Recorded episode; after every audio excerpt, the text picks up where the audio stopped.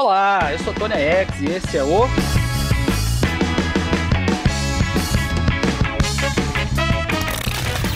Tenho mais discos que amigos.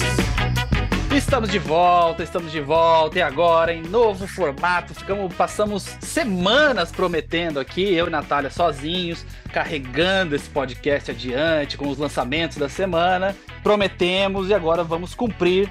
Já começamos o primeiro episódio especialíssimo, temático, é, do momento, com convidado especial, é, com um tema que eu adoro muito. É um tema. O tema é uma banda, você já viu no título aí, lógico, e é uma banda que tem um disco que mora no meu coração, porque quando eu comecei a ter mais disco amigos, eu ouvia loucamente, mas falaremos sobre isso em breve. Antes, quero dar as boas-vindas de volta a ele, essa pessoa iluminada que esteve pela Europa fazendo guias turísticos, visitando pontos históricos, ranqueando cidades do leste europeu e que se alimentou à base de salsicha e cerveja durante uns 15 dias mais ou menos. Seja bem-vindo de volta, Rafael Teixeira. Tudo bem, cara? Obrigado, Tony. Volto com formato novo, né? Tô empolgado, tava com saudade de vocês. Eu fui lá passar frio na Europa, fiz cinco países na Europa Central. O roteiro, como o Tony falou, fazendo meu merchan pessoal, está no meu Instagram, ranqueado cada cidade que eu visitei. Então vejam lá, arroba Teixeira. É, a saudade é de vocês e é da comida brasileira. Realmente, salsicha por muitos dias não dá, o estômago reclama. A cerveja é boa, isso eu não posso reclamar. Mas bom estar tá de volta, gente. É isso. O, o nosso último mês desse podcast foi um grande Come to Brasil, Rafa. Tá? Nós sentimos muito sua falta.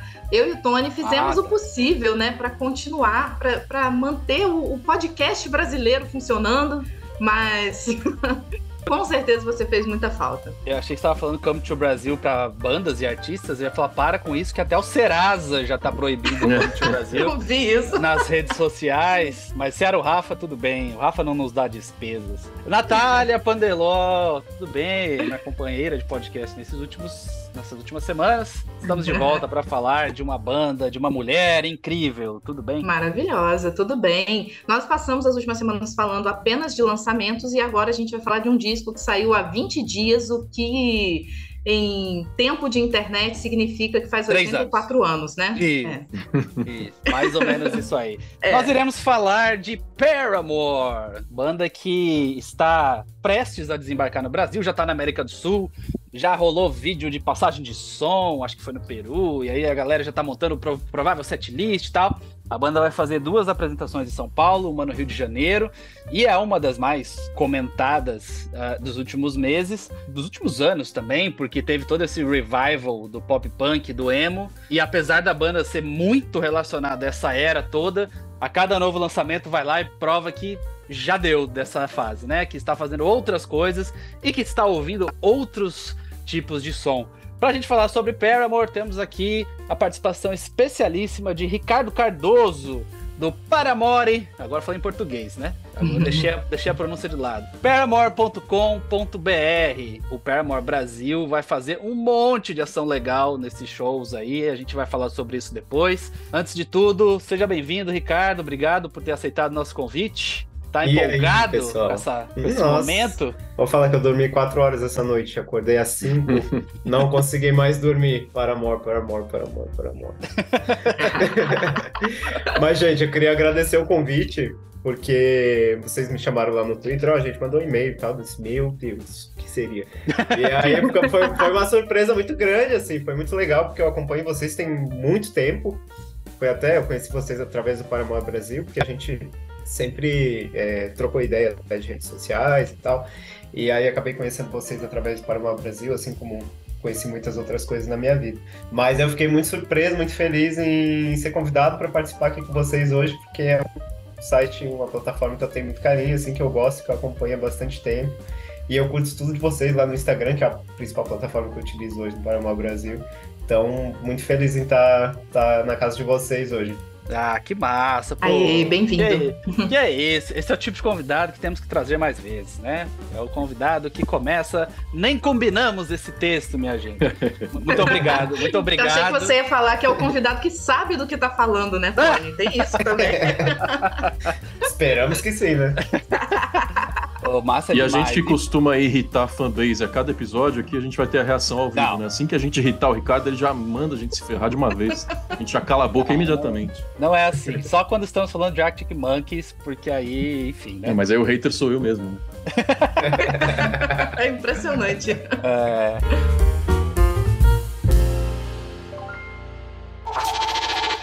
É, a gente vai começar falando sobre a fase mais, recente da banda e a fase This Is Why, que é a turnê que vem, a, a banda vem com essa turnê para América do Sul e mais uma vez mostra o Paramore indo em outra direção, né? Isso não é nenhuma novidade. Acho que talvez o último disco pop punk 100% da banda, emo. Eu não gosto de pôr no guarda-chuva do emo, mas enfim, como todo mundo colocou, talvez o último disco nessa nessa região aí sonora seja o Brand New Eyes de 2009. É, o, o homônimo Paramore de 2013 já mostra uma outra coisa, ainda que de leve, né? Não, não em tudo. E o After Laughter já é outra coisa, e o This Is Why completamente influenciado em pós-punk, indie e coisas do tipo. É, Ricardo, eu queria que você falasse um pouquinho o que, que você achou, cara, do This Is Why, antes da gente mergulhar um pouco no disco, assim, que me parece uma evolução bem natural do que a banda vem fazendo, e da carreira solo da Hayley Williams também, né? É, tem vários, tem vários pontos para a gente conversar sobre esse álbum e eu acho ele super interessante por trazer esses, esses pensamentos, esses questionamentos para a gente, assim. Eu acho que quando lançou o primeiro single, né, This Is Why, para mim ele soou muito diferente do que eu costumo ouvir, não só deles, né? Eu, claro, ouço artistas novos, ouço bandas novas, mas eu ainda ouço muitas bandas da época do Paramore, daquela do auge emo ali, né? O Panic, o Fall Out Boy e algumas outras bandas. Então, de cara, eu vou ter que falar, eu vou confessar aqui, muita gente pode me odiar por isso, mas eu não gostei. Eu não gostei. Aê, eu falei aqui em já casa... temos, já temos um momento polêmico. e eu falei aqui em casa, putz, eu não gostei. Mas aí eu ouvi mais, sei lá, 500 vezes talvez, e aí... mas, é, mas assim, sempre, os álbuns do Paramore, para mim, sempre foram assim, nunca de cara eu gostei. Precisei ouvir algumas músicas, precisei ouvir algumas vezes, para depois cair um pouco no gosto, eu me acostumar um pouco com aquilo. Justamente por, por isso que você falou, ô, Tony, porque cada álbum deles traz uma roupagem diferente, ainda que dê pra gente ouvir e curtir um pouco de alguns riffs de álbuns anteriores, da carreira, enfim. Mas eu acho que todo álbum traz uma roupagem muito diferente, assim, e a gente, a gente acaba entrando na expectativa de ouvir aquilo que a gente já ouviu, né? A gente quer que seja igual ao álbum anterior, ou faça uma referência muito grande ao Riot, ou Brand New Eyes, mas é óbvio que não vai ser assim né? Mas aí eu já, eu já puxo um gancho aqui, que tem algumas músicas desse álbum e que aí me agradam estupendamente, assim, é, que elas têm uma, uma característica que me lembra muito o Paramore do Brand New Eyes, né? Se tu pega, por exemplo, The News, que é o segundo single que eles lançaram para esse álbum, ele me, me remete muito forte ao Brand New Eyes. Então também foi uma música que eu já, opa, já gostei muito. Em Claro compensação, que- a que vem logo na sequência, Running Out of Time, é, é completamente diferente de tudo que eles. Completamente diferente, mas é, é uma das minhas favoritas, tá? Essa semana é a minha favorita. Minha também. É, eu acho muito bom. Aquele, aquela introdução me lembra muito a trilha sonora de um jogo, eu não sei se vocês jogaram, mas quem tem aqui seus 30 e poucos mais, é, que se chamava Bully, que era um, você era um menino Porra, numa escola. Esse jogo marcou demais minha adolescência, demais. E, cara, a introdução de Running Out of Time é muito aquele tum, tum, tum, tum, É que era mesmo, uma é mesmo. ficava tocando no fundo de Bully quando você jogava. E é eu, louco demo- que pra Rafa, mim- eu demorei uma hora pra. Essa referência veio na minha cabeça e eu fiquei, eu já ouvi isso antes, eu já ouvi Já isso foi antes, eu assistir gameplay do, do Buddy no YouTube, né? É. Pra lembrar, matar a saudade. Isso. É louco que pra Aliás- mim esse disco ele vai numa crescente, porque diferente do Ricardo, This Is Why me pegou logo de cara. E aí eles lançaram The News como segundo single, eu adorei. Ouvindo o disco completo, a terceira música Running Out of Time, que não tinha sido lançada como single, então foi uma surpresa grata de, de ver logo no começo do disco. Sei Como Sa, uma Uhum. música que é um pouco mais estranha, porque tem toda aquela referência a Talking Heads, né? Mas que também me É agradou muito Porque- Talking Heads, né? muito. Não, peraí, você porque tá dizendo mim... que Talking Heads é estranho? Não, não, é normal. Não. Normalzinho. Ah, tá. Até hoje, né? David Byrne é um dos caras mais normais que tem. É, com É, certeza. Porque para mim as novas fases do Paramore me interessaram mais. Eu sempre curti desde adolescente os hits, os grandes sucessos, mas daquela geração, início dos anos 2000, eu fiquei com Strokes, fiquei com The Killers, Franz Ferdinand, ouvia muito Los Hermanos e não ouvia tanto Paramore. Aí depois da pandemia, eu passei a me encontrar com um amigo que gosta muito, a gente ouvia muito, e aí eu decidi conferir a discografia, ouvir os discos inteiros, e resultado é que há anos eu não ficava tão fanboy de uma banda como eu tô de Paramore hoje. Vou no show no domingo e tô muito ansioso. Então, dos últimos dois discos, o, o After Laughter e agora This Is Why, são os que mais me pegaram. Olha é, aí. assim, eu tava pensando que vocês estavam falando de Running Out of Time, por exemplo, que para mim é também um dos grandes destaques desse disco, mas se você for pensar só pelo nome das músicas, o, esse seria o disco da, da vida adulta do Paramore, né? É um disco mais maduro mesmo, porque se você pensa que eles estão cantando, por exemplo, tá vendo? É por isso que eu não saio de casa. Aí eles estão falando que estão sem tempo, é, tá sempre atrasado para as pera, pera, pera, pera, pera, pera, pera, pera, Nath, vamos lá. This is why, this is why, o que, que a Hayley Williams está falando? Ela tá falando, tá vendo? É por isso que eu não saio de casa. Ô, Nath, vou te falar, teve uns dias lá na Europa que eu cantei essa música que eu saía de casa, tava menos Olha cinco só, na rua, e eu ficava... Você se arrependia, tá vendo? Isso é vida adulta, gente. Olha só, Big Man, Little Dignity. Olha só, eu acho que é talvez, assim, uma, um retrato da vida adulta. Chegou a maturidade pro Paramore, sabe? Eu é. acho que se você for olhar, cada disco tem a sua personalidade, né? De certa forma, talvez dê para a gente traçar uma linha assim, cortando a carreira da banda em duas. Na verdade, parece duas bandas diferentes, né? São duas fases muito palpáveis, assim, mas eu sinto que cada disco tem muito essa questão identitária, tanto que lá pelo quarto disco, né, que eles foram lançar um trabalho auto-intitulado, eu acho que eles estão sempre mirando nessa reinvenção, sabe?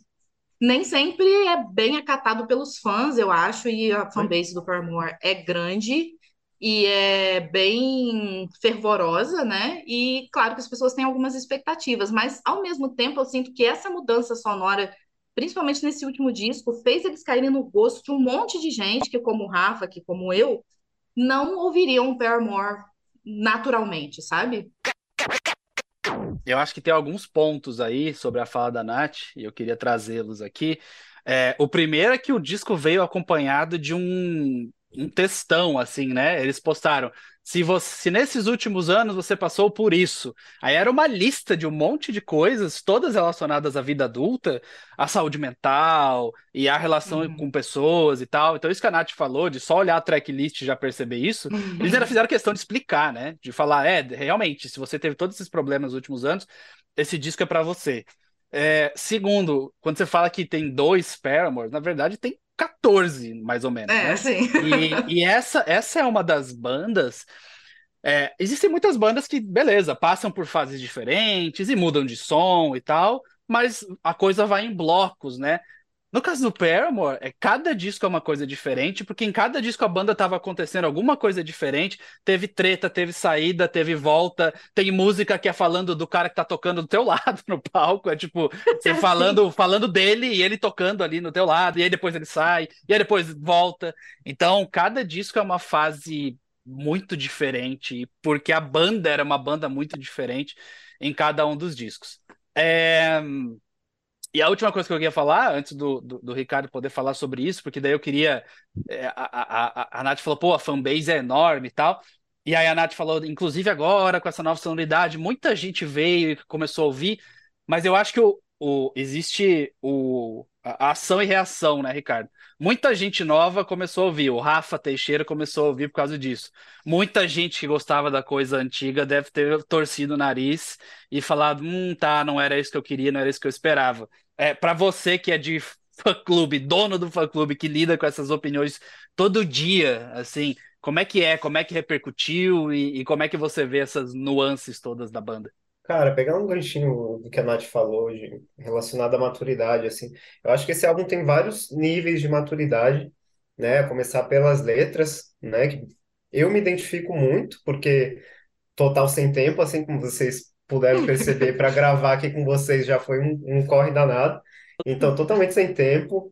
Várias coisas na rua que você pega assim, cara, não queria nem ter saído de casa, não precisava saído de casa, queria estar em casa.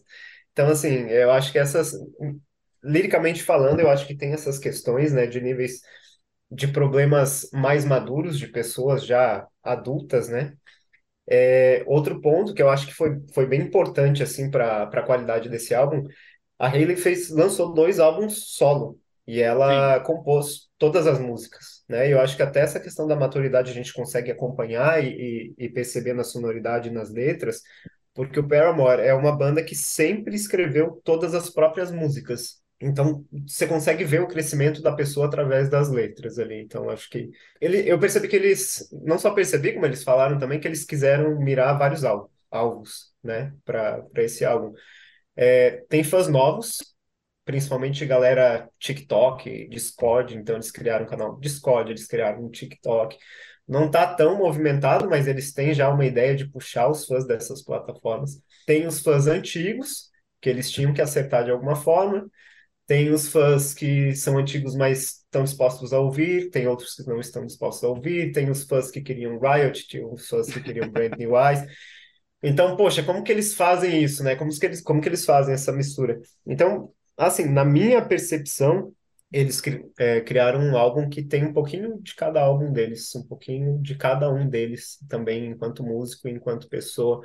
Eu acho que isso você consegue perceber em algumas músicas, assim, igual eu falei, por exemplo, você tem The News, você tem You First, você tem Figure Eight, que são músicas que me remetem a outros álbuns que eles já lançaram, assim, que tem uma pegada um pouco mais puxada para um rock, uma coisa mais um pós-punk, assim, de álbuns anteriores. Mas você também tem Liar, por exemplo, que eu acho que é já a cara do álbum que a Hayley lançou, né? O álbum solo. É. Super. Uhum. E é uma das melhores para mim. Poxa, Também acho. É bem sentimental, assim, é bem profunda. Não cai no gosto, né, de geral, assim, de todo mundo. Você pode ver até pelos números no Spotify, por exemplo, não é uma das mais reproduzidas, mas é uma música que foi importante para eles, né? Então, uhum. acho que a gente, a gente precisa respeitar, né, a obra do artista, é aquilo ali que eles quiseram colocar, assim, naquele momento. É, ao contrário queria... do que fez a Pitchfork. Não, fala, Nath. a Pitchfork deu uma nota que ninguém ah, tava. É. Nota 6.3, o que, aliás, não é assim.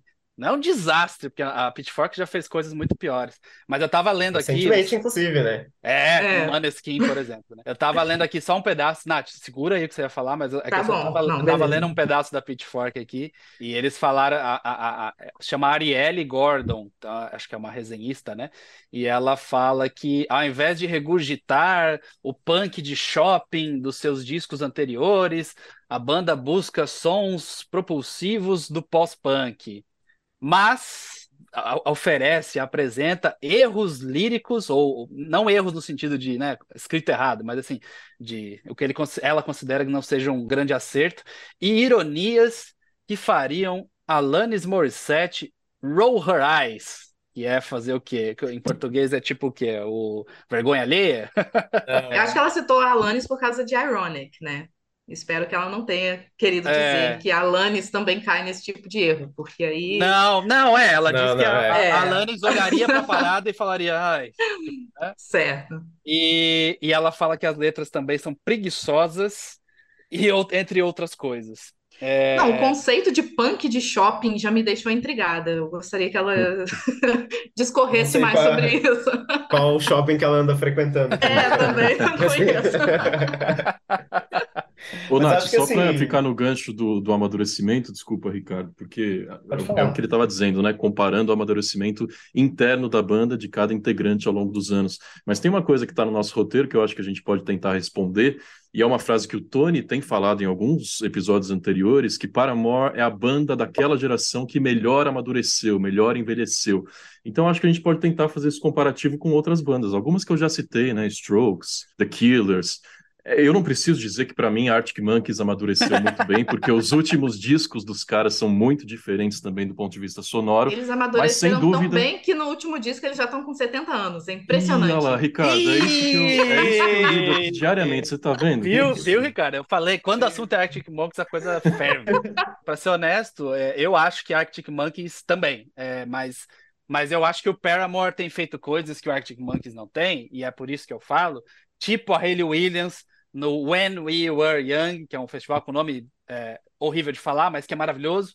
Ela pega, vai lá no microfone e faz um discurso sobre a história do punk, num festival onde todo mundo ali cresceu ouvindo, bandas punk e tal, não sei o quê, e fala que o punk não é inclusivo, que ela sofreu, que ela teve preconceito, que o vocalista do NoFX, isso foi em outra oportunidade até, mas enfim, mais de uma oportunidade, ela, que o vocalista do NoFX ficou falando, fazendo piadinha sexual dela quando ela era adolescente. Então, é, eu não vejo o Alex Turner falando nada, nada de nada. É, tipo, não, e não assim... só isso, como qualquer outra interação ao vivo, né? Porque o Paramore é... tem se destacado muito a Hayley, especialmente pelas performances. O que ela tá dançando, então... minha gente, parece Mick Jagger. É, é, gente, então assim, assim jogando pra Nath, que... pra mim, é a banda dessa época que melhor envelheceu eu acho que a gente está é, tocando em vários pontos centrais aqui de toda essa, essa questão do, do Paramore atualmente, que eu acho que passa muito pela persona de Hayley Williams, sabe? Toda essa questão do amadurecimento, do lugar que eles conquistaram na, nesse cenário, e também é, eu acho que muito da personalidade dela no palco enquanto vocalista. Eu acho que não é exagero nenhum a gente dizer que ela é uma das grandes vocalistas da geração dela. Viralizou recentemente um vídeo dela cantando sem nenhum efeito e tal, e a galera pirou, técnicos vocais analisando o vocal de Hayley Williams e tal. O que não é nenhuma descoberta em pleno 2023 que a mulher tem gogó, mas eu acho que tá ficando muito claro é que a presença de palco dela tá cada vez mais livre, sabe? Parece que ela tá curtindo pra caramba. Uma das notícias que, que eu escrevi no site recentemente foi um comparativo duas, entre duas performances que ela fez de Decode, uma sei lá quanto tempo atrás, que 13 anos atrás, e uma ano passado. E, tipo assim, parece duas bandas diferentes, mas principalmente duas artistas diferentes no palco, sabe? Então, eu acho que é, essa questão da, da, da, do Paramore tá na estrada até hoje é muito impressionante pelo fato de que eles são sobreviventes dessa geração, considerando todas as tretas internas, questões com gravadora, entrada e saída de membros, tipo assim, do primeiro disco pro segundo disco, eu acho que já teve, eu nem perdi a conta de quantos membros saíram, mas enfim, é, eu acho que até a Hayley Williams saiu da banda em algum momento, sabe? E ainda assim eles estão aí. Então eu acho que isso significa que um tem demanda e dois que eles ainda têm alguma coisa a dizer como Paramore. Seria muito fácil para Hayley só continuar a carreira dela que a carreira solo dela que demorou até acontecer, mas quando aconteceu foi muito bem recebida, né? Aliás, Tony, Ricardo, já que a gente está falando de, de geração ah. e de inspirações, acho que é a hora perfeita de chamar a Dai, né? Você chama ela aí? Participação especial, mais uma. Pode ser, claro. Dai Lims falando sobre a influência do Paramore de Hayley Williams. Mentira, ela vai participar aqui agora?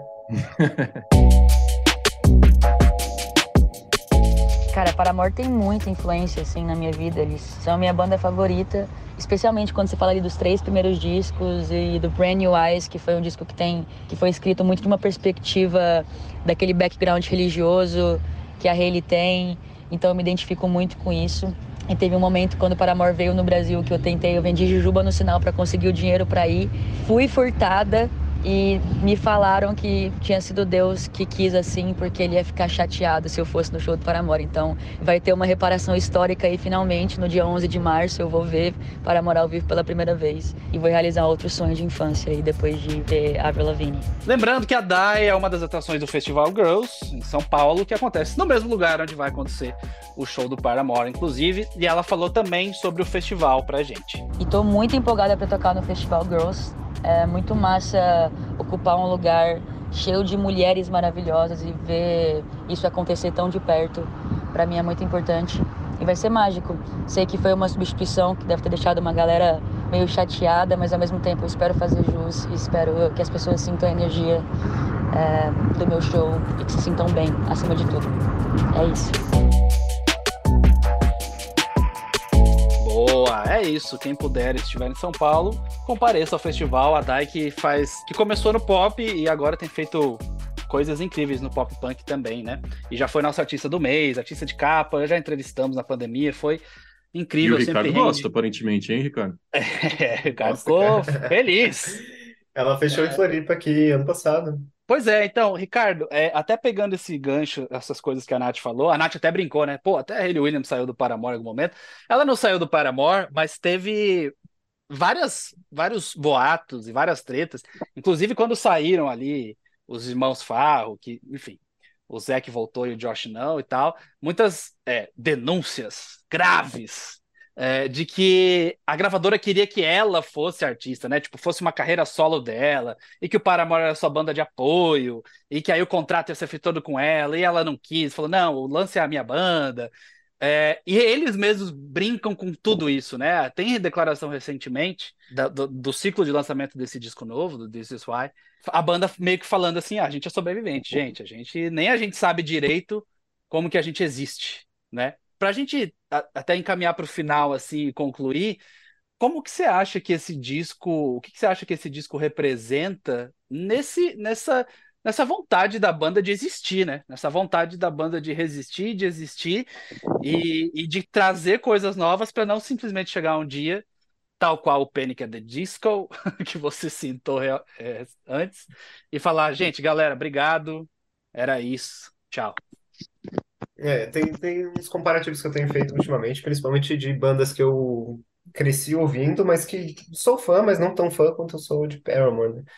O Panic, por exemplo, eu acho que eles quebraram uma bolha com algumas músicas mais recentes dos álbuns anteriores, né? Eles foram trilha de trilha sonora de vários lugares, vários meios de comunicação. Isso foi muito legal. Eu vi várias pessoas que não conheciam o Panic e nem sabiam que era o Panic cantando, mas gostavam e estavam cantando a música, e isso é muito legal. É uma coisa que eu vejo acontecer, acontecendo com a música This Is Why também, assim, recentemente aqui em casa, nos meus amigos, no lugar onde eu treino, enfim. Para mim, o Paramore furou a bolha, assim. Mas é, eu acho que tem uma característica legal, assim, no trabalho deles, em todo o trabalho que eles lançam, que é convidar a gente a ouvir novas coisas também. Não só deles, mas de outros artistas também. E eu faço esse, esse exercício.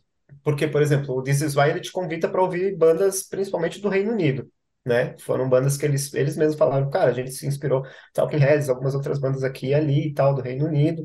Eles têm um foco grande, né, em mídia é, e publicação e divulgação do álbum é, no Reino Unido também. Então, acho que, novamente, né, um álbum que convida a gente a ouvir outras coisas, não só do Paramore, mas de outras bandas também, como eu falei.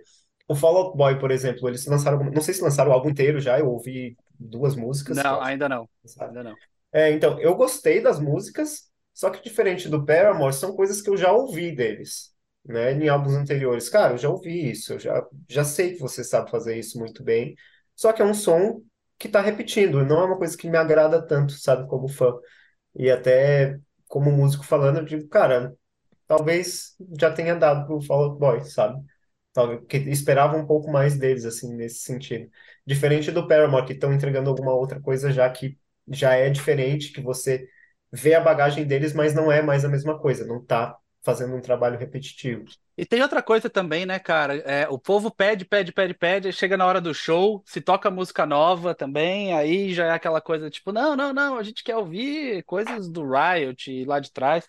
É, eu acho que não é à toa que os Beatles acabaram em 10 anos, né? Eles foram lá, lançaram, piraram, fizeram tudo que tinha que fazer, e aí falaram, gente, valeu, obrigado. Porque, cara, uma banda tão longeva, se passou de 10 anos, 4, 5 discos, ainda mais se teve algum impactando com, com peso, perde o sentido, né? De, de, de, de lançar coisas novas que sejam iguais. Então, é, eu acho que o artista sempre lida com isso, né? De tipo, como é que a gente vai fazer para equilibrar essa balança? Beleza, a gente quer fazer coisas novas incríveis, a hora que chega no show tem que ser duas músicas. O Red Hot Chili Peppers esses dias meteu louco lá, tocou seis ou sete porque lançou dois discos no mesmo ano, né? Lançou seis ou tocou seis ou sete no show desses dois discos, e a galera começou a xingar pra caramba, tipo, ah, eu quero meu ingresso de volta, pô, próxima vez que vier, eu sei que eu não vou nem pagar, não sei o quê. Aliás, Mas, Ricardo, é, falando em show, vamos puxar, né? O susto, o último tópico isso. do nosso roteiro, como a gente já falou no Rio de Janeiro, 9 de março, tá chegando. Daqui seis dias, São Paulo, dia 11 e dia 12. O Paramore ficou quatro anos sem subir no, nos palcos, voltou em outubro de 2022. Voltaram a tocar Misery Business, inclusive, né? Uma música que tem algumas polêmicas, porque a Hayley dizia que. Dizia, não, é o que diz a letra, né? Incentiva a competição feminina, mas ela ressignificou e voltou a tocar talvez o principal hit da banda.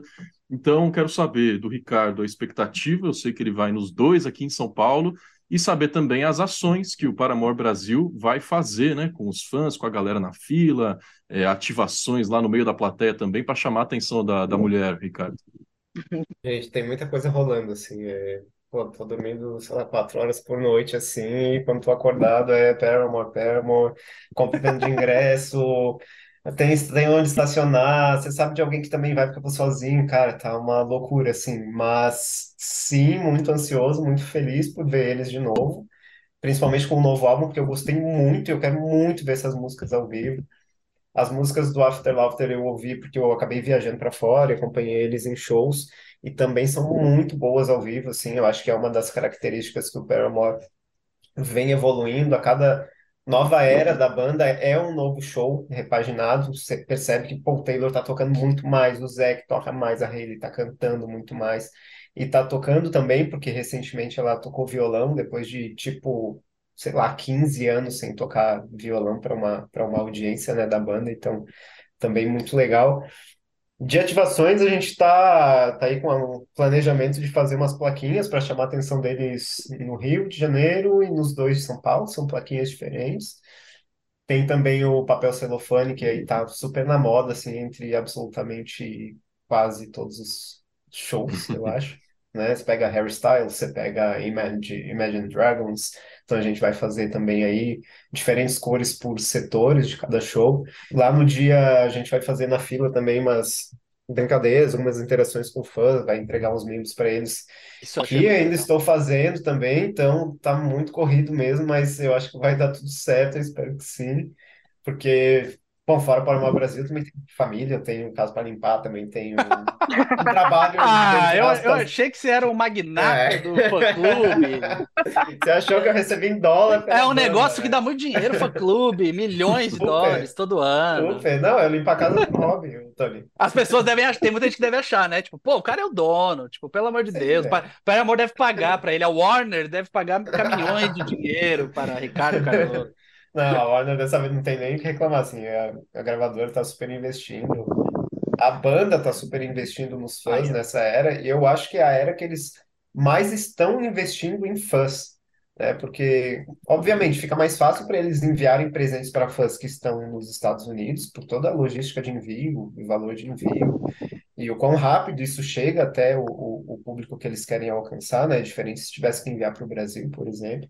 Mas eles tiveram, por exemplo, a listening party do álbum antecipadamente, e foi uma forma muito inteligente de, entre aspas, vazar as próximas músicas, porque o Paramore sempre teve um histórico aí de álbum vazado, né? Um pouquinho antes do lançamento oficial. Então, o que, que eles fizeram dessa vez? Puxaram uma listening party que é muito legal, é uma ação muito legal mesmo para os fãs. A gente esteve lá, que... no Front, em São Paulo.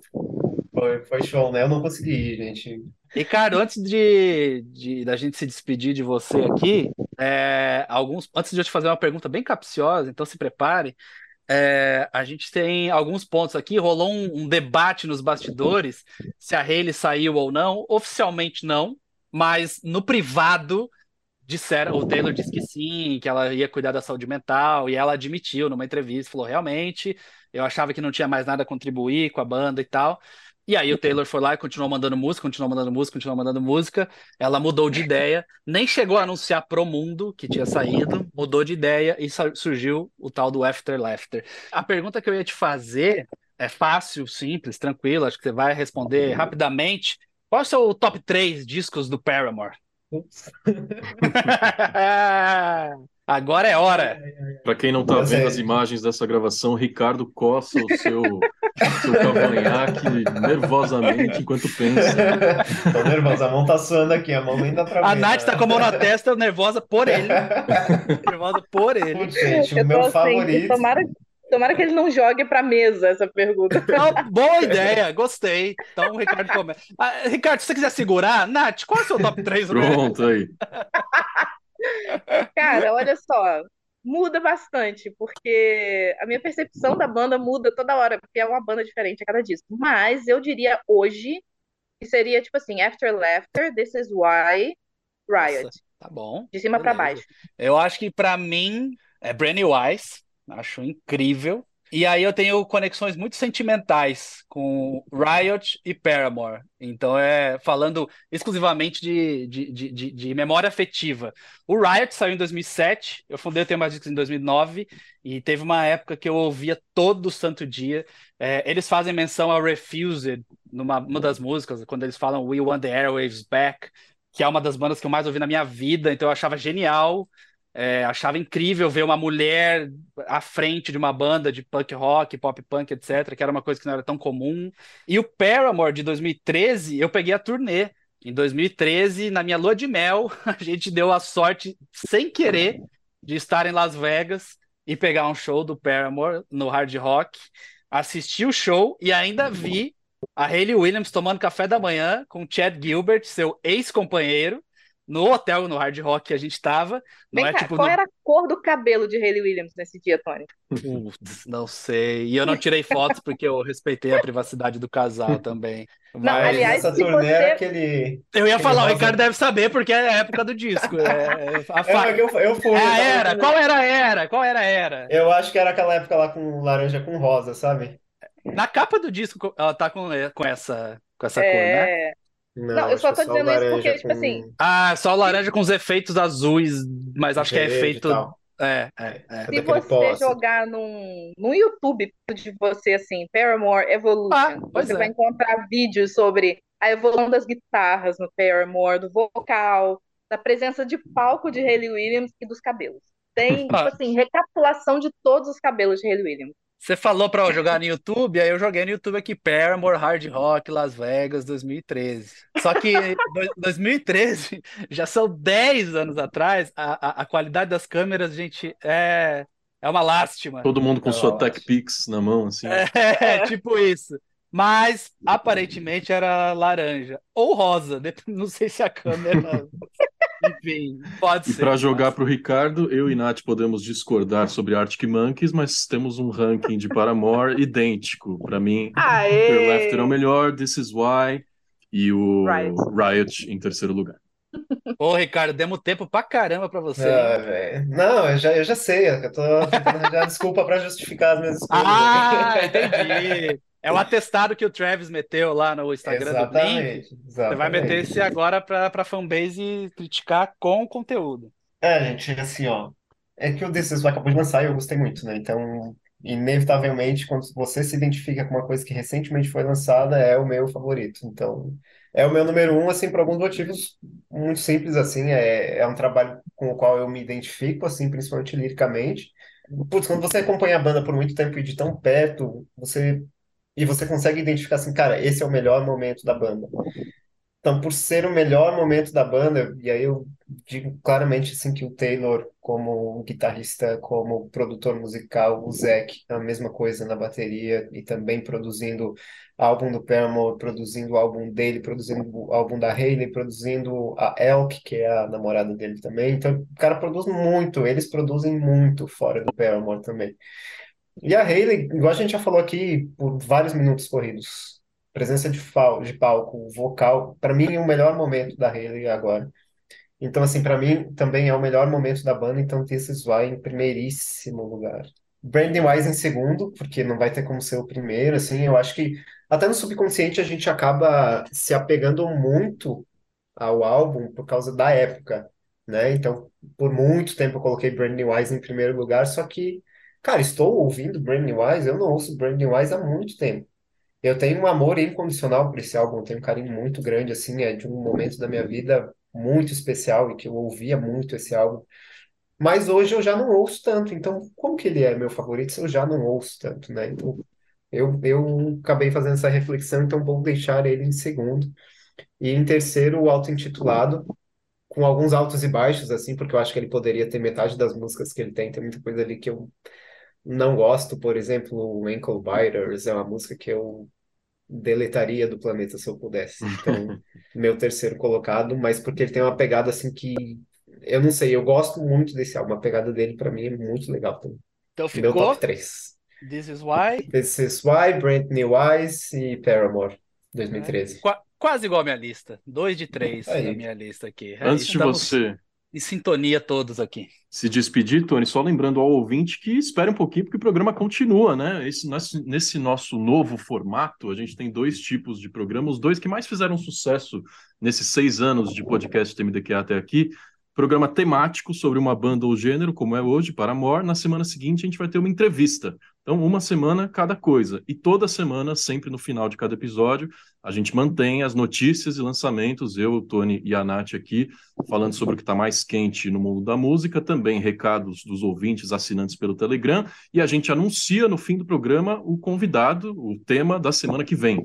Então, o Ricardo vai nos deixar agora com glória, porque foi uma das maiores participações de fã-clube da história desse podcast, mas depois o programa continua. É, não, eu queria agradecer a presença do Ricardo. Só antes queria dizer que você percebe a solidez na discografia da banda quando cinco dos seis discos que ela já lançou foram citados aqui no ranking de todo mundo, É. né? Só faltou, só faltou o primeiro, que é, enfim, é, é um disco muito inicial e muito característico de uma cena, né? É um disco muito, muito, muito voltado ao emo ali do, do, do meio dos anos 2000. Então, normal que não apareça. Então, é, é- é bem impressionante. Ricardo, muito obrigado pela sua participação. Bons shows. Aproveite, arrebente. É, vai com calma no primeiro, porque você tem três shows para ou para estar ou para coordenar a equipe. Então, né? Vai com calma. E obrigado pela participação. Mas... Ah, gente, obrigado pelo convite. É um assunto que eu amo falar, né? É uma coisa que eu falo sobre isso há, sei lá, quase 20 anos, talvez, sei lá. E também acompanho vocês, igual eu já falei, então muito legal estar aqui trocando essa ideia, né? Trocar ideia sobre música em geral, para mim, é sempre muito, muito gratificante, assim, enquanto ser humano que gosta de música, né? Então eu espero que a gente consiga trabalhar de novo e conversar de novo sobre Perma, porque tem história aí para mais uns 10 episódios, pelo menos. Bora, bora. No próximo temos que pedir bastidores, coisas. Tretas, tretas. Tre- Tem, tem muita história, tem muita história. É, fomos light nesse episódio, vamos, nesse episódio, vamos marcar um novamente. E que o Paramore não leve, não leve tanto tempo pra lançar disco também, né? Porque seis anos a gente não precisa, né? É, eu já tô com 32, se for levar mais um C, gente, beirando os 40, cada vez mais complicado curtir show. É, pra ir em show, é, pois é, é, exatamente. Obrigado, Ricardo, mais uma vez. Acessem. Paramore Brasil, paramore.com.br, as redes sociais todas, você que quer ficar por dentro dos shows da banda. E depois mergulhe na discografia, que é muito, muito legal. Tem pra todos os gostos.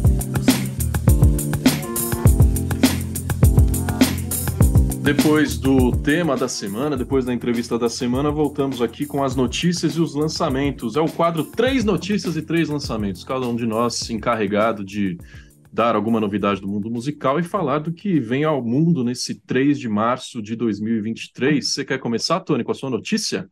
Ah, quero começar dizendo que foi muito original esse nome que você escolheu para Bonito, batizar né? essa sessão. É, eu acho Escolhi que hoje, exatamente no momento da gravação. cinco minutos atrás, né? É, É... É pra mostrar que a gente é de humanos, mas a gente sabe contar, entendeu? é verdade. Ah, ficou ainda a crítica isso. É, notícia, cara, notícia não pode ser outra, né? Cancelamento do Blink-182 no Lollapalooza Brasil, a banda que era a mais aguardada da edição 2023, e esse não é o meu lado pop punker falando e puxando a coisa pro meu lado, era o único dia sold out dos três de evento, e a gente tá falando de outros dias com Billie Eilish e Drake. O Blink-182 conseguiu dar sold out no sábado e os outros dias ainda não. Porque fator nostalgia, fator primeiro show na história, toda a carreira da banda seria o primeiro show aqui, e o Blink-182 teve que cancelar por causa do dedo do Travis Barker, né? A gente postou essa notícia lá atrás, duas semanas talvez, que ele postou uma foto do dedo dele meio fora do lugar, assim, a gente falou, olha, há poucos dias do Lollapalooza, Travis Barker machuca o dedo, Teve até gente criticando, né? Pô, não, para com isso. Ele já tocou até sem um braço, não sei o quê.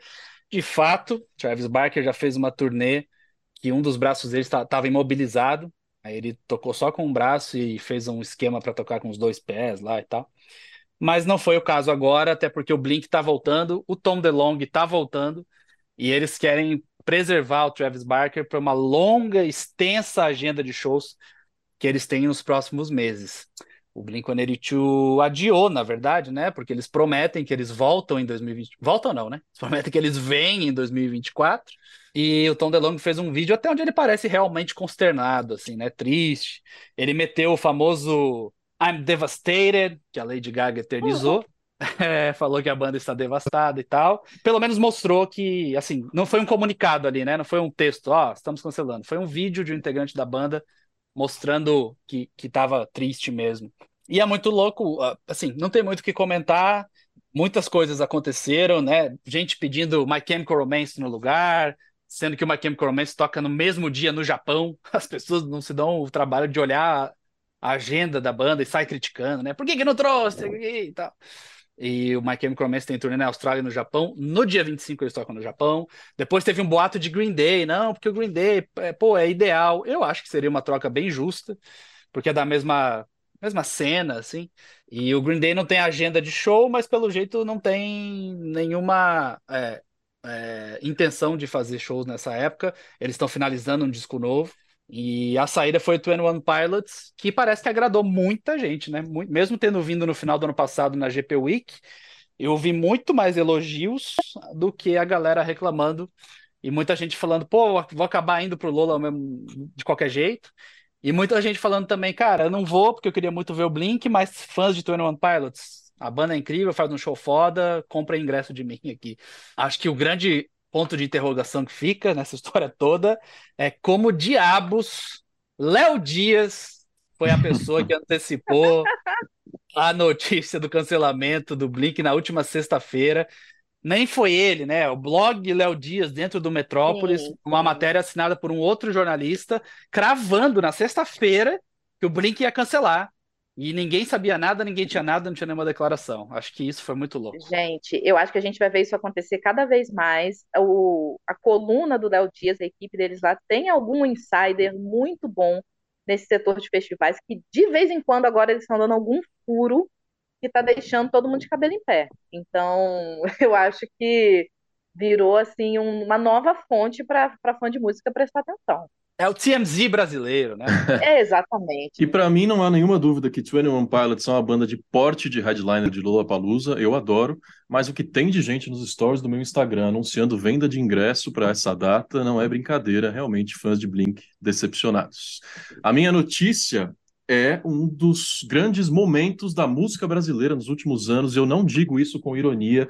Eu acho que todo mundo deveria sentir um orgulho gigantesco de MC Bin Laden que entrou na versão deluxe de Cracker Island, novo disco do Gorillaz, com uma parceria com o Gorillaz. A música se chama, à primeira vista, quando você lê o nome, é Controla. Só que depois que você ouve a música, é Controlar, porque o é. refrão é cantado em português pelo Bin Laden, tem vários versos ao estilo que ele faz, né? Muita referência a sexo, referências brasileiras, aquela batida tradicional do Gorilas ao fundo. Ele tinha dito quando eles gravaram, quando o Gorillaz esteve no Brasil, né, para tocar no Mita no ano passado, foi quando eles fizeram uma sessão de estúdio para gravar juntos.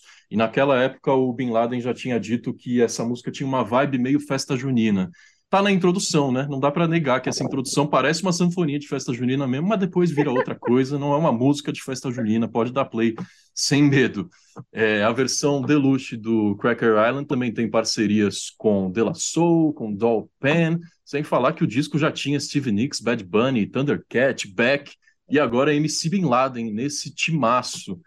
É, Eu recomendo fortemente olhar o post do Gorillaz no Instagram e ver a reação dos fãs ao descobrir o nome de MC Bin Laden. Exatamente o que eu ia falar. Notícias relacionadas, tá lá em temumadiscoamigos.com. MC Watch, muita gente nas redes sociais chocada com esse nome do Bin Laden, que faz referência a um dos episódios mais tristes da história dos Estados Unidos. Então, é de se compreender que pegue mal, que seja de mau gosto para lá, mas aqui no Brasil, o Bin Laden já deu entrevistas dizendo que a ideia não foi homenagear o terrorista, fazer alguma referência saudosista ao Bin Laden, e sim é, uma piada, porque ele não imaginou no início de carreira que ele ia estourar no Brasil inteiro e agora no mundo inteiro, e ficou com esse nome, né? Fazer o quê, gente? E outra notícia relacionada é que o Bin Laden explicou quem apresentou ele ao Gorillaz, que foi um rapper britânico chamado Slow Tie. Essa matéria também está lá no site para quem quiser conferir. Agora, falando em shows e encontros maravilhosos, para mim a notícia da semana foi, foi o C6 Fest, que anunciou um line-up de peso, assim, é, mesclando shows em Rio e São Paulo, e que né, já está pedindo para todo mundo quebrar o banquinho de novo.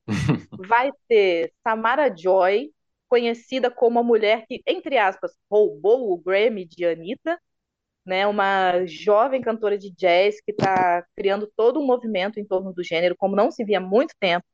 Vai ter Kraftwerk, né, os mais do que é, veteranos vai ter Caetano Veloso, vai ter Arlo Parks, que para mim lançou um dos melhores discos dos últimos anos, e John Batiste, que é, provavelmente vai ser um igote em muito pouco tempo, né? O cara já tem Oscar, já tem Grammy, é dono também de um disco maravilhoso lançado recentemente e que está aí surfando dessa onda, finalmente vai vir ao Brasil pela primeira vez. Então, assim, vai ter muitos shows bombados, The War on Drugs, Ways Blood, Christina the Queens, é, vai ter shows nacionais também, eu acho que vale muito citar, assim, Russo Passapulso, Panorama de Orquestra, vai ter Terno Rei. Então, assim, muito promissor. É, vai acontecer em maio, no, no Rio e em São Paulo. Então, ainda não não sabemos sobre valores de ingressos, se não me engano, mas assim, já está com muita expectativa. Esse line foi anunciado essa semana numa coletiva de imprensa e já chamou bastante atenção. Então, é mais um grande evento para o desespero do fã brasileiro e do Serasa. É, inclusive porque o formato da venda de ingressos do C6 Fest é bem estranho, assim, é feito por palco. Você pode comprar entradas por palco e os preços não são lá a coisa mais barata do mundo. É, meu lançamento é justamente de, de um nome que foi citado aí, né? Slow Tie, lança seu terceiro disco de estúdio, Ugly. É, ele que cita como influências musicais artistas que vão do Nirvana ao Radiohead, ao Alex Turner, ao Jay-Z, ao Sex Pistols. Ele é um britânico que ouve de tudo e que apesar de estar. Tá... Inclusive Bin Laden, exatamente. MC Bin Laden foi aí que ele descobriu e, e recomendou ao Gorillaz, com quem ele já havia feito colaborações. E apesar de estar muito centrado no hip hop, e, enfim, estilos ligados ao rap, ele também tem uma veia punk, uma veia mais transgressora e roqueira. É, tá lançando seu terceiro disco de estúdio, se chama Ugly, com todas as letras em maiúsculo. Meu lançamento é um álbum ao vivo de um dos grandes nomes da música pop, The Weeknd, lançando After Hours Till Dawn Tour, que é a turnê que virá ao Brasil este ano, é, em outubro, no Rio de Janeiro e em São Paulo, para três datas no total. Então, se quiser ter uma prévia de como será a vinda de The Weeknd ao Brasil, After Hours Till Dawn Tour foi lançado primeiro em vídeo na HBO Max, é um especial, né? É o show.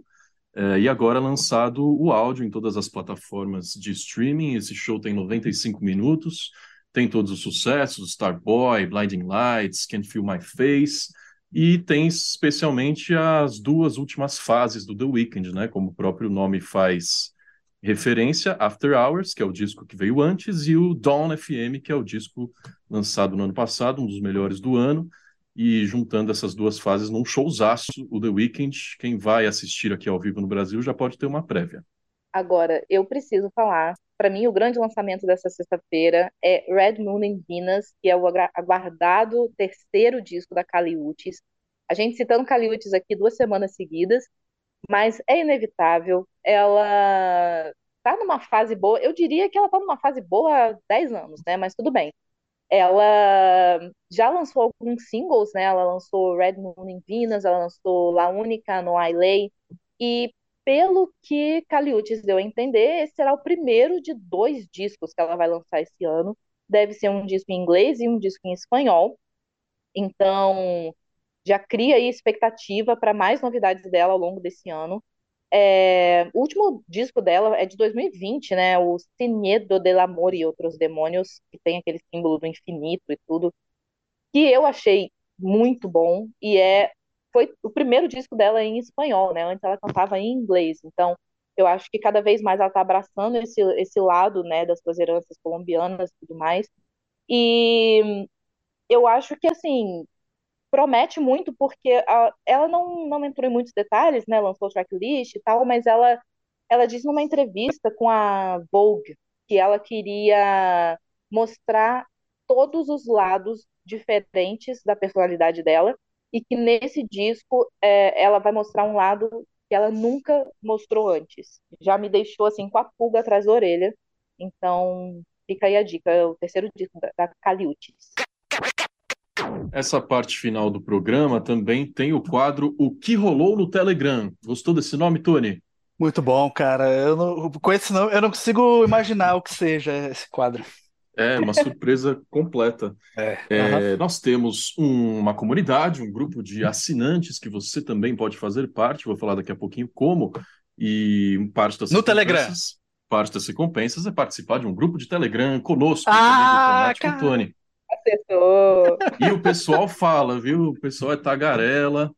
É, essa semana, por exemplo, eu an- antecipei lá no grupo que a gente teria um formato novo e um programa temático de uma das maiores bandas do momento. Na mesma hora, o Assis mandou Paramore, já sei. Uma das maiores bandas do momento só pode ser Paramore. E você acertou, Assis, foi Paramore.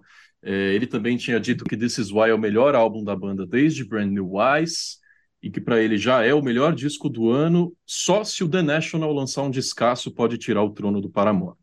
O Las comentou que nunca parou direito para ouvir Paramore. O Gustavo falou que acompanhou até o terceiro disco e depois não se conectou muito mais. Gostou dos trabalhos solos da Hayley. E o Xisto disse que está no hype para o show. Ele vem aqui para São Paulo para assistir. Vai estar na pista, queria estar na pista premium, mas falou que na pista tá bom porque ele quer mesmo é dançar, quer ter espaço para dançar igual a Hayley. Sobre Blink-182, o Alexandre Las falou quando saiu a notícia do dedo quebrado, que ele postou aquela foto chocante, o Travis, o Las mandou na hora. Blink, Blink vai vir ao Lola, quem é fã já está no desespero. E aí o Xisto mandou, opa, se vai, o Travis vai tocar até sem braço, nem que eu busque ele lá nos Ai, Estados xistão, Unidos. xistão, xistão. Aí agora, recentemente, foi Ah. confirmado o cancelamento, ele falou o vídeo do Tom foi doloroso, mas pelo menos foi escolhido o 21 Pilots, gostou da, da substituição. Sobre Gorilas, Las falou que o novo disco não duvida que vai estar entre os melhores do ano, falou que as parcerias foram sensacionais. E o Xisto falou que Bin Laden com Gorilas é tão hit, é tão foda que arrepiou ele no som e no estilo, gostou da parceria com o brasileiro. Um último comentário, Tony, sobre a lista de melhores do ano, apresentou um trabalho para o Gustavo. Ele falou: nunca tinha escutado o Gemini Rights do Steve Lacey, pegou a, a dica na lista do site e curtiu muito.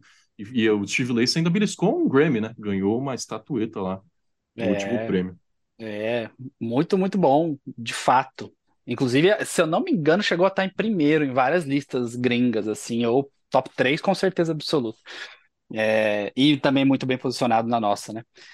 É, bom, é isso. Nos ouvimos e nos vemos e nos encontramos na semana que vem.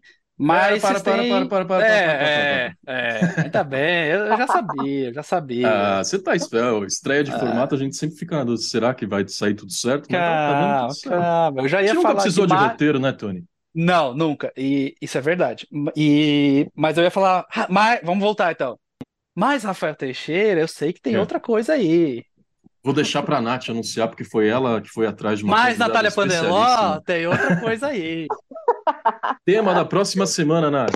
Seguindo já nossa tradução, no- nossa tradição de já o quê? Três anos, o, o Rafa? Acho que mais, hein? É, e a nossa tradição não é só fazer episódio, como é fazer episódio sem assistir os filmes. E como fazer É, episódio exatamente. sem a minha presença, porque eu sempre falo, não, cara, galera, eu não vi nada, Oscar, tô por fora. Opa, entreguei. Exatamente, nosso tradicional episódio do Oscar. É, esse ano teremos uma convidada especialíssima, Mari Palma, jornalista, repórter cultural da CNN Brasil, grande conhecedora do- dos- das novidades de cultura pop é, do momento, e ela vai conversar com a gente sobre é, algumas das- dos principais filmes que estão concorrendo nesse Oscar. Então, vocês não perdem por esperar. Ah, e para entrar para a comunidade, junto com Las, Gustavo, Xisto e Assis, orelo.cc barra TMDQA. Entra aí no seu navegador, tem três valores, o que couber no seu bolso, 5, 15 ou 30 reais. Você entra para o Telegram, pode enviar áudios, pode participar das gravações, de vez em quando a gente chama para estar aqui no Zoom com a gente também, sem falar que ajuda muito, né, Tony? É isso. Muito provavelmente eu não estarei aqui no episódio do Oscar para cumprir a tradição. É, mas perguntem a Mari Palma sobre Paramore, porque ela, ela sei que ela é grande fã de emo. Então é bem possível que ela também seja fã de Hayley Williams. Agora sim, né, Rafael Teixeira? Nos ouvimos, nos vemos, nos encontramos na semana que vem com um episódio especial. E quem quiser sugerir temas, encontre a gente no arroba TMDQA e ou assine o podcast na Aurelo e aí entre para o nosso grupo de Telegram e lá a gente discute, debate e as coisas aparecem, certo? Muito obrigado a todos que estiveram aqui. Muito obrigado, Rafael Teixeira, pela Valeu. sua volta. Muito obrigado, Natália Pandeló. Até a próxima Oh. semana. Até, o Até. próximo episódio. Tchau.